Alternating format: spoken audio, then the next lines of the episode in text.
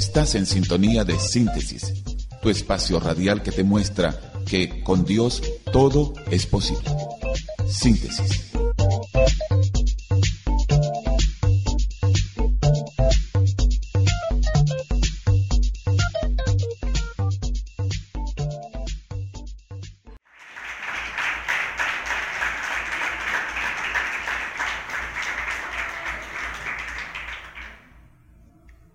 Evangelio según San Juan capítulo 13 y versículo 13 dice así, ustedes me dicen Señor y Maestro. Y dicen bien, porque lo soy. Hace algunos años se estrenó una película que se extendió por todo el orbe. Esa película fue protagonizada por un, buen actor, Sidney Potier. La película se llamó Al Maestro con Cariño. Y justamente así he tenido el sentir de llamar a mi mensaje en esta hora, al Maestro con cariño. Y la película tuvo, por lo menos a mi entender, tres elementos que hicieron que todavía permanezca entre las películas que son un ícono mundialmente hablando. Un buen actor, una acertada temática, porque trató sobre la rebelión juvenil en las aulas de clase y en todo el estrato social. Por lo tanto, la gente les interesaba el tema. Sobre todo tomando en consideración que esa obra cinematográfica se estrenó en una década que fue especialmente convulsiva, como lo fue en la década de los años 60. Yo espero, eh, si el Señor en su misericordia me lo permite, hablar un poco acerca de esa década, la década de los años 60. Por el significado y por las, por las repercusiones que sucedieron, que se dieron eh, en esa época. A todas estas estamos hablando de una obra de película que impactó, que gustó y que tuvo un mensaje porque justamente en la década del 60, la película creo que es del año 67, la juventud hizo una explosión y cosas, actitudes que no se habían visto antes, eh, en esa época comenzaron a verse. Eh, una juventud atrevida, eh, grosera, mal hablada, en fin. Y estamos hablando de un guion que nos muestra a un hombre llamado, un ingeniero llamado Mark Takeray, el nombre artístico en la película. Y este ingeniero anda buscando empleo, pero no consigue, porque la película está también ambientada en, una depresión económica. Siendo un ingeniero en comunicación no consigue empleo. Pero toca la puerta de, una, de un colegio atípico, un colegio raro, donde los alumnos son muy rebeldes, muy irreverentes y en ese colegio no había normas establecidas. Era caldo de cultivo para un completo caos, que era lo que estaba sucediendo. Aceptan a este ingeniero y le dan el cargo de profesor. Hay que también, tengo que señalar, que el colegio era eh, tan extraño, tan atípico, que si un alumno lo votaban de otra institución por mala conducta, el único lugar en todo Londres donde lo recibirían era justamente allí, donde Mark Takeral estaba siendo contratado. Cuando entra en su primer día de clase lo reciben con bullas, algarabía, y representó para este hombre una verdadera y titánica lucha. Tratar con personas, con jóvenes, la mayoría eran ya saliendo de la primera juventud, de la adolescencia. De verdad que al, principio lo colmaron, le colmaron la paciencia y salió del salón eh, muy cargado. Pero entonces Después que tomó aire, respiró profundamente, regresó al aula y les dijo, ustedes un día van a tener que dar cuentas de las acciones de hoy, que hoy ustedes están cometiendo. Y les dijo, ustedes no son unos niños ya ustedes están a un paso de comenzar una etapa de adultez. Así que desde ahora en adelante, el trato que ustedes tendrán para conmigo y yo para con ustedes será que ustedes me llamarán Señor Taqueray. Y yo les llamaré Señor y Señorita. Y pedirán permiso para hablar no interrumpirán las clases.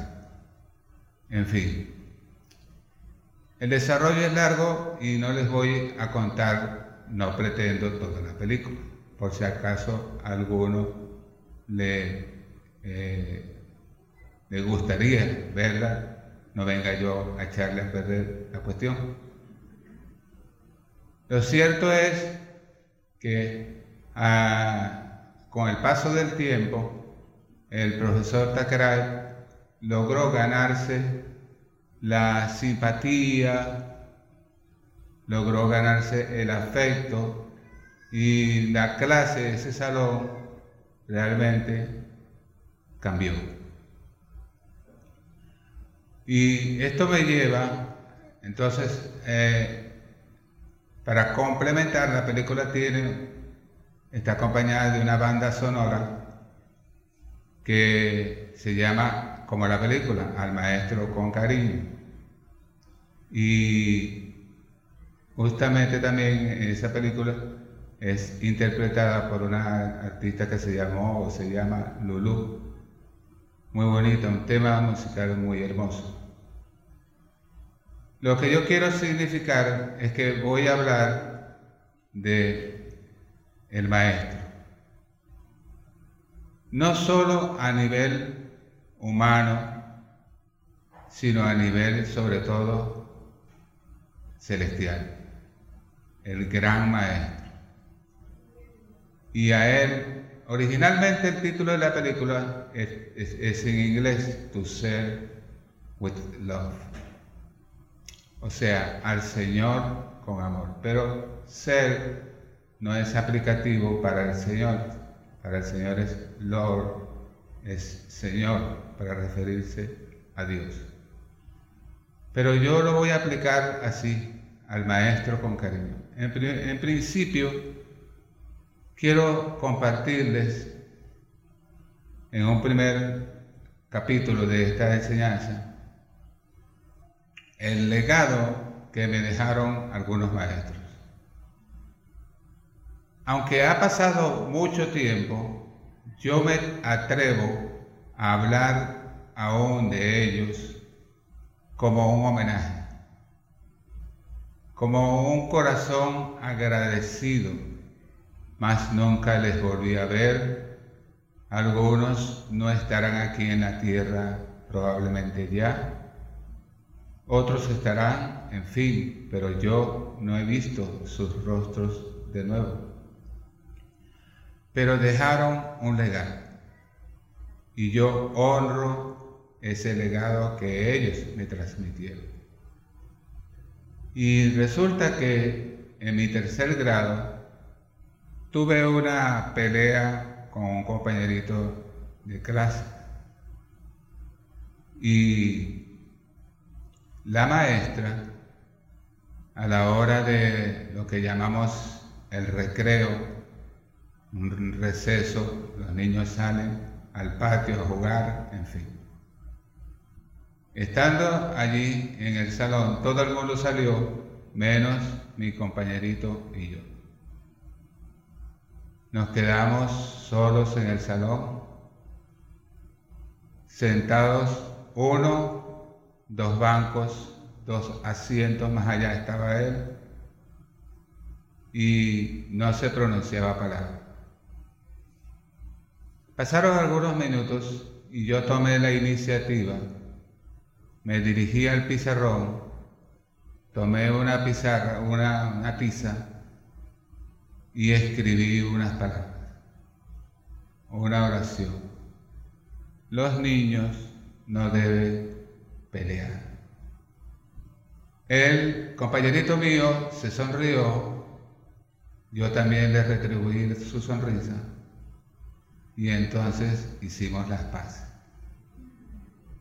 Ahora, ¿qué es lo que dejó en mí una impronta con este acontecimiento, esto que me sucedió ese día en ese salón? Que la mamá de mi compañerito era mi maestra. Y ella me dejó claro, al momento no le voy a decir que yo, un niño como de 8 o 9 añitos, yo entendí el gran significado de un principio que me estaba inculcando mi maestro. No lo entendí, pero con el transcurso, transcurso del tiempo, sí y cuánto lo valoré. Y aún lo valoro. Porque uno de los principios que nos enseña el Señor en su palabra es, en el libro de Romanos, dice, porque Dios no hace acepción de personas. Entonces yo al ver, al retroceder en el tiempo y al ver la escena de mi maestra, la mamá del muchachito con el que me peleé y lo dejó castigado juntamente conmigo, me estuvo enseñando a mí y lo enseñó a él. Porque yo creo que cuando él creció también, tiene que haberse acordado que su mamá no hizo acepción de personas. Dio un trato igualitario. Ambos quedan castigados. Uno es mi hijo, el otro es un alumno mío, pero los dos los voy a dejar por igual castigados. Entonces, el legado que me comunicó esa querida profesora, maestra, aún permanece en mí. Al maestro con cariño.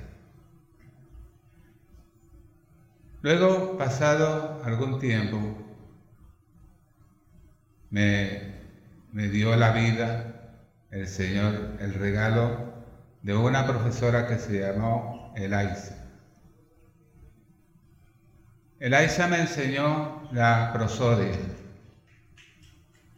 Y lo que me, yo por supuesto tampoco sabía en ese momento qué era, qué cosa era prosodia. Y tampoco me di cuenta que me estaba enseñando prosodia. Pero era insistente ella conmigo en que cuando ella veía mi cuaderno, me decía, se escribe César, no César. Tú no eres Julio César Barreto. Tú eres Julio César Barreto. Me estaba enseñando la correcta acentuación de las palabras. Me dijo, antes de P y B viene M. A lo mejor algunos de ustedes se acordarán de esa clase. Elemental. Pero ¿qué sucede? Yo valoro el consejo y la enseñanza de la profesora Garza.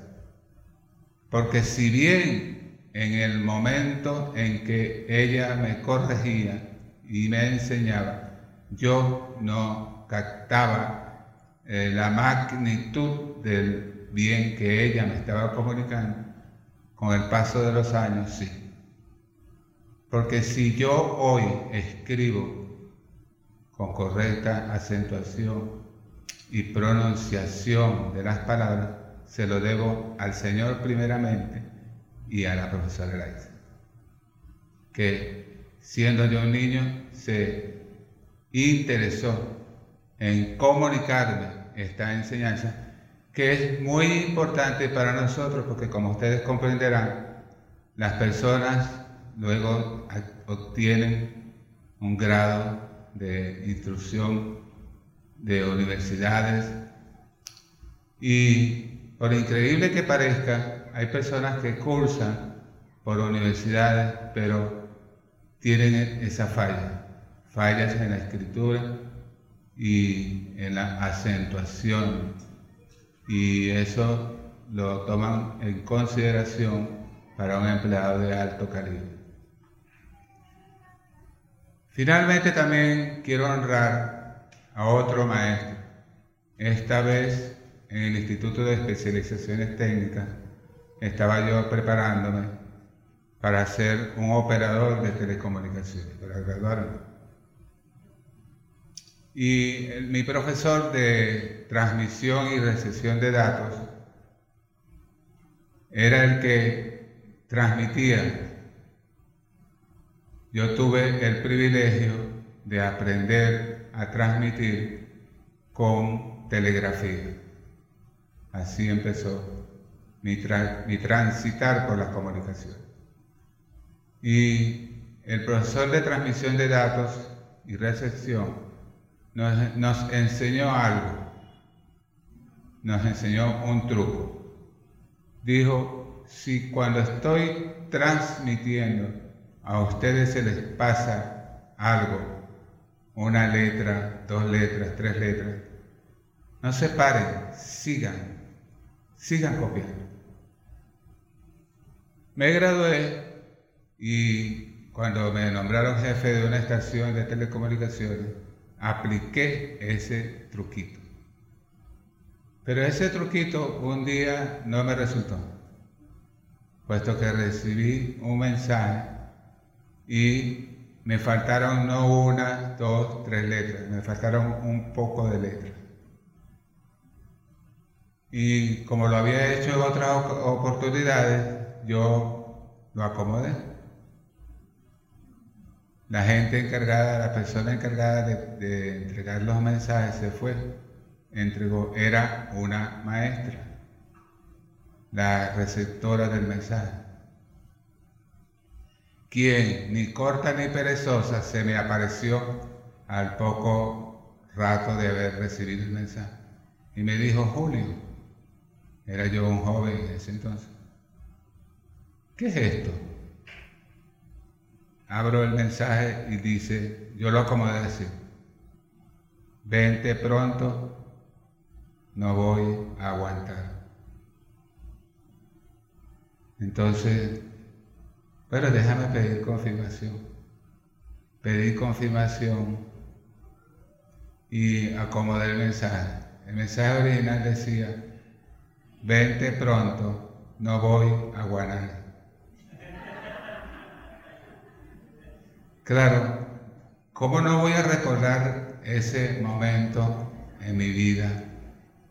Si es que le metí tremendo susto a esa maestra, porque que el esposo de ella le escriba supuestamente, vente pronto, no voy a aguantar.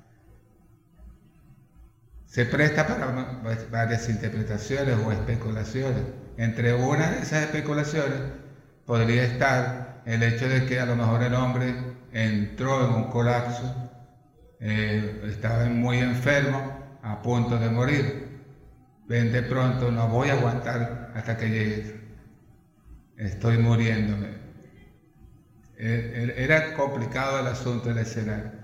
Gracias a Dios que logré salir con bien de esa situación. Ahora, paso a una consideración. El gran maestro. Jesús dijo, yo soy el buen pastor. Pero también Él es el buen maestro.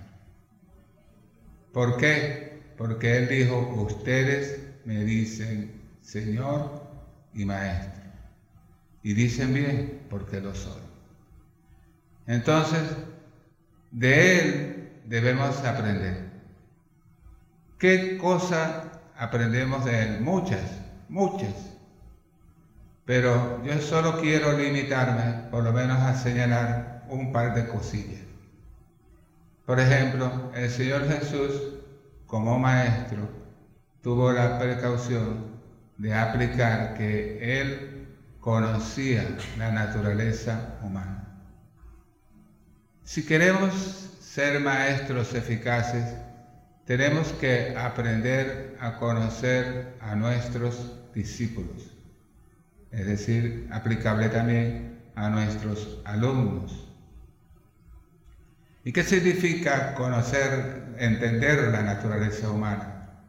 Bueno, tiene que ver con la forma como las personas sienten, como las personas actúan, como las personas reaccionan, tiene que ver con su temperamento, porque todos los seres humanos tenemos temperamentos distintos. A veces el maestro eh, se pasa de la raya y pone a prueba el temperamento de sus alumnos. Puede ser un niño, puede ser un joven, un adolescente. Como el caso que le sucedió una vez a un maestro, que él era de color oscuro, blanco oscuro. Lo llamo yo para referirme a una persona de color moreno. Pero él tenía, este profesor tenía mal carácter. Los niños estaban divididos entre los que le tenían miedo y otro que llamaremos Pedrito, que le tenía odio. Entonces parece que él, el profesor de constante vivía enojado, con de malas pulgas, molesto. Y un día le preguntó a sus alumnos, ¿qué color es este? Le dijo a uno de los niños.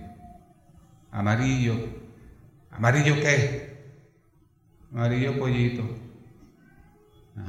Y le preguntó a otro, ¿y tú qué color es este? Azul, maestro.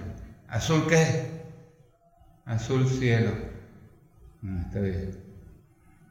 Pedrito estaba ligando con los dedos cruzados de que no le fuera a preguntar a él. Pero le tocó. Y el profesor con tono áspero, porque ya se había dado cuenta que Pedrito, él le caía mal, así que los dos se caían mal. Le dijo él a Pedrito, ¿qué color es este? Negro, maestro. ¿Negro qué? En ese momento Pedrito se sintió que él era como un volcán en erupción, donde estaba a punto de emanar lava incandescente. Él no quería, pero el profesor lo provocó insistiendo mientras él meditaba y trataba de reprimir sus impulsos. El profesor por tercera vez, ¿qué color es este? ¿Negro qué? Pedrito explotó, salió la lava y le dijo negro mojino.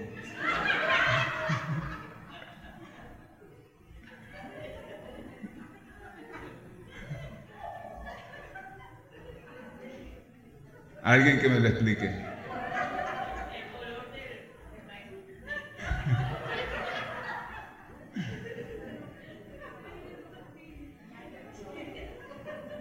¿Qué les parece? ¿Usted qué hubiera hecho?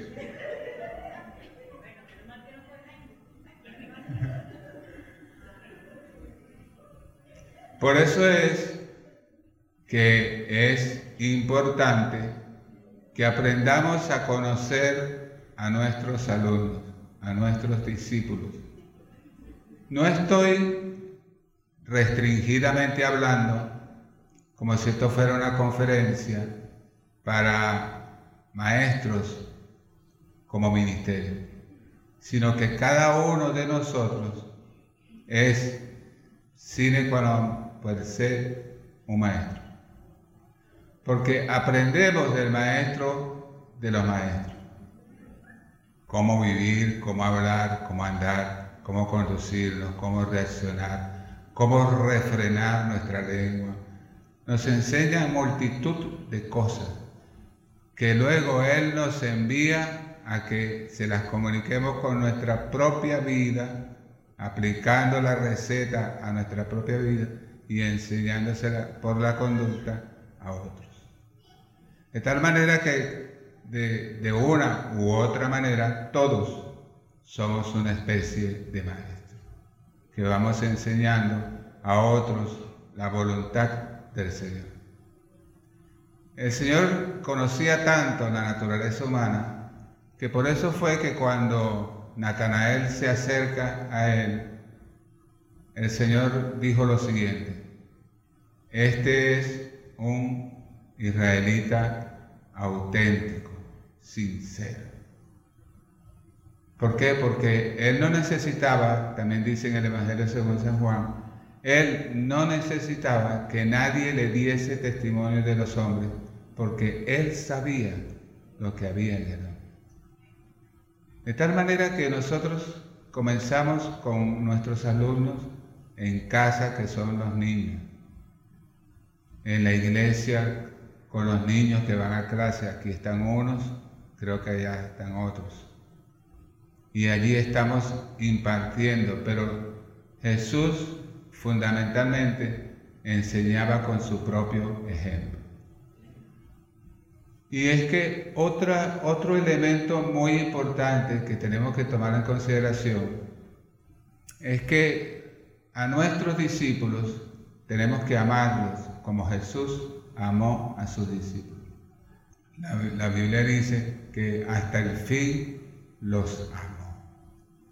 O sea que estaba a punto de ir al Calvario y hasta el último momento que estuvo con vida, antes de la crucifixión, les amó. Y eso es muy importante para que tengamos éxito en nuestras relaciones personales, tanto en casa, en el hogar, como en el lugar de trabajo, como en la iglesia y en cualquier lugar donde estemos, es elemental. Tenemos que entender la naturaleza humana como Jesús la entendió. Y tenemos que amarla. Porque el amor cubrirá multitud de pecados. Entonces nosotros no somos perfectos, no podemos esperar que las otras personas sí lo sean, porque son seres humanos como nosotros. Así que tenemos que aplicar para que podamos tener buenos discípulos que vienen a Jesús y de una u otra manera somos ejemplos. La gente nos está mirando, somos cartas abiertas. La gente nos está mirando en nuestro lugar de empleo, en la iglesia, en la casa. Y son situaciones que se presentan y en la cual tenemos que sacar una buena puntuación pero aplicando lo que Jesús, el buen maestro, nos enseñó. En una conclusión y aplicación de esto que hemos hablado, tengo que decirles que el Señor quiere que cada uno de nosotros sea un líder. Un líder que ame, porque hay una tergiversación en este tiempo acerca del, liderazgo que lo hace ver como que son los jefes. Y Jesús dijo que eso no era así. Los discípulos tenían una tendencia a creerse también eso de esa forma. Por eso en el camino venían discutiendo quién de ellos iba a ser el líder cuando Jesús se fuera. El Señor les preguntó, ¿qué venían ustedes disputando en el camino? Y ellos se quedaron callados. Pero Jesús sabía la naturaleza de ellos y sabía que estaban aspirando a ocupar cargos en su iglesia. Poniendo un niño delante les dijo, el que no se vuelva como un niño no podrá entrar en el reino de los cielos. El que, el que de ustedes quiera ser el más grande será el más pequeño. El que quiera ser el mayor será como el que sirve. Y entonces tomó una toalla y lavó los discípulos, a los discípulos sus pies. tenemos que tomar en cuenta que es un ejemplo poderoso que está en las escrituras y que por más que lo mencionemos a sabiendas de que digamos, sí, ya lo sé, está aquí. Pero, ¿y cómo está la aplicación de eso en nuestra vida? ¿Somos capaces, como el Señor, de agacharnos a servir a otros? Es una buena pregunta que espera una buena respuesta de parte nuestra. Con el ejemplo ganamos más vidas, más alumnos, más discípulos que con hablar. Porque el hombre es dueño de lo que calla y esclavo de lo que dice. Es decir, el ejemplo es poderoso. Ser humildes, ser servicial, ser perdonadores, tomando en consideración que a diario nosotros somos vulnerables ante los errores y cometemos en un solo día a veces unos cuantos de ellos. Y luego nos sentimos mal. A veces le hemos fallado a las personas y cuando ya quisimos pedirles perdón por algún agravio que le hicimos, ya no están aquí en la faz de la tierra, ya murieron, ya se fueron de aquí y ya no les podremos pedir perdón. Pero también, ¿cómo está nuestro afecto? Jesús amó a sus discípulos hasta el fin. ¿Cómo está el amor? ¿Qué estás esperando o qué estaremos esperando para decirle a una persona, yo le amo, ¿sabes? O a una persona, yo te amo, ¿sabes? Y un abrazo solidario, efusivo, cariñoso, porque al maestro con cariño no significa, cariño no significa sino amor es decir, al maestro con amor. Y amor con amor se paga. Jesús nos dio el gran ejemplo de amor. Y lo que él tenía que hacer aquí en la tierra, en su ministerio, él lo hizo, porque él dijo, hecho está. Es decir, he hecho todo lo que el Padre me dio hacer. Aquí en la tierra debemos ganar cada vez más discípulos. Con nuestro ejemplo, con nuestro amor, con nuestra tolerancia.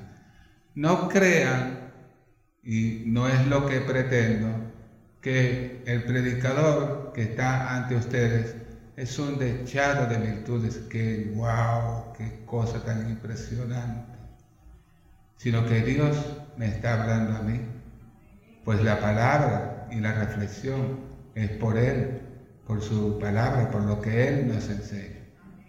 Cuando digo que debemos hacer eso, me incluyo. Pedir perdón a tiempo, antes de que la persona ya no esté aquí, se haya ido para otro país, se mudó o se murió, ya no podremos pedirle perdón. Ya no le podremos decir cuánto le amamos. Por eso es que en esta hora yo quiero, quise hacer este mensaje diciéndole a mi Señor, mi buen pastor, tú eres mi gran maestro. Yo te amo, mi Padre Celestial, mi Señor Jesús, me has enseñado tanto y a mis maestros recordarles con cariño. ¿Con qué cosa? Con cariño. Que el Señor les bendiga.